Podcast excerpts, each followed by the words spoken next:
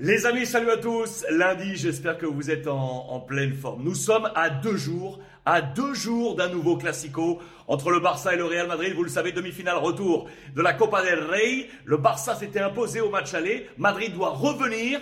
Et lors du dernier essayage de Carlo Ancelotti ce week-end, Madrid s'est imposé 6-0 face à Valladolid. Connexion avec Madrid et avec Monsieur Pablo Polo, la grande plume du quotidien Marca. Salut Pablo Écoute, euh, je voulais qu'on revienne ensemble sur ce match et ce, et ce 6-0 triplé de Karim Benzema. Est-ce que tu peux tirer les principaux enseignements de ce, de ce match quels ont été les choix de Carlo Ancelotti et quel sera ainsi le, le 11 probable face au, face au Barça. Je note que Benzema a été le mieux noté avec 3 sur 3 dans les colonnes de Marca et que Kamavinga a également fait un gros match.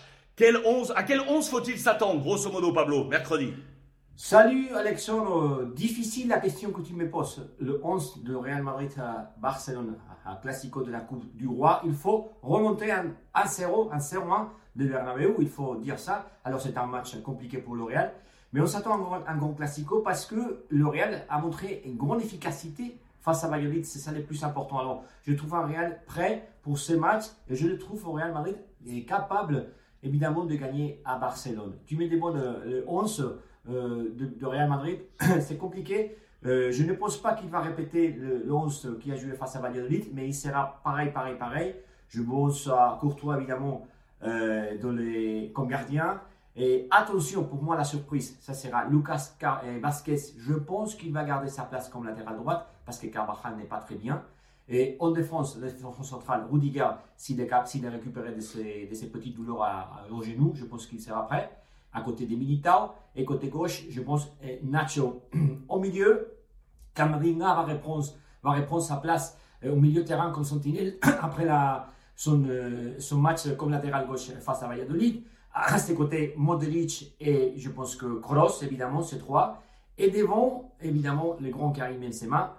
On regarde bien Karim Benzema, même si c'est le ramadan, comme il est en forme, il est revenu il a marqué 3 buts face à Valladolid, il a très très très bien fait. Je pense qu'il va être prêt pour cette euh, phase décisive de la, de la saison avec, euh, avec euh, des buts et avec des, passes décisives. Évidemment, à côté de Karim Benzema, Rodrigo, qui je pense qu'il a fait un bon match aussi face à Valladolid, qui peut marquer, qui peut faire la différence et qui se trouve, qui se met aussi sur le centre, sur l'axe et qui fait très très très bien.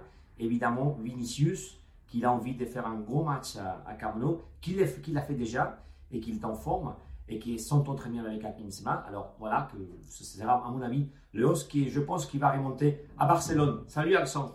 À suivre donc Pablo, à suivre avec un énorme euh, Karim euh, Benzema relancé également dans la course à ce titre donc de Pichichi, meilleur buteur de la Liga espagnole. Demain on fera le point encore Pablo, hein. demain on fera le point encore parce qu'on sera, on sera à J-1 avant ce grand rendez-vous. Pablo Polo avec nous, la grande signature du quotidien Marca. Merci beaucoup Pablo.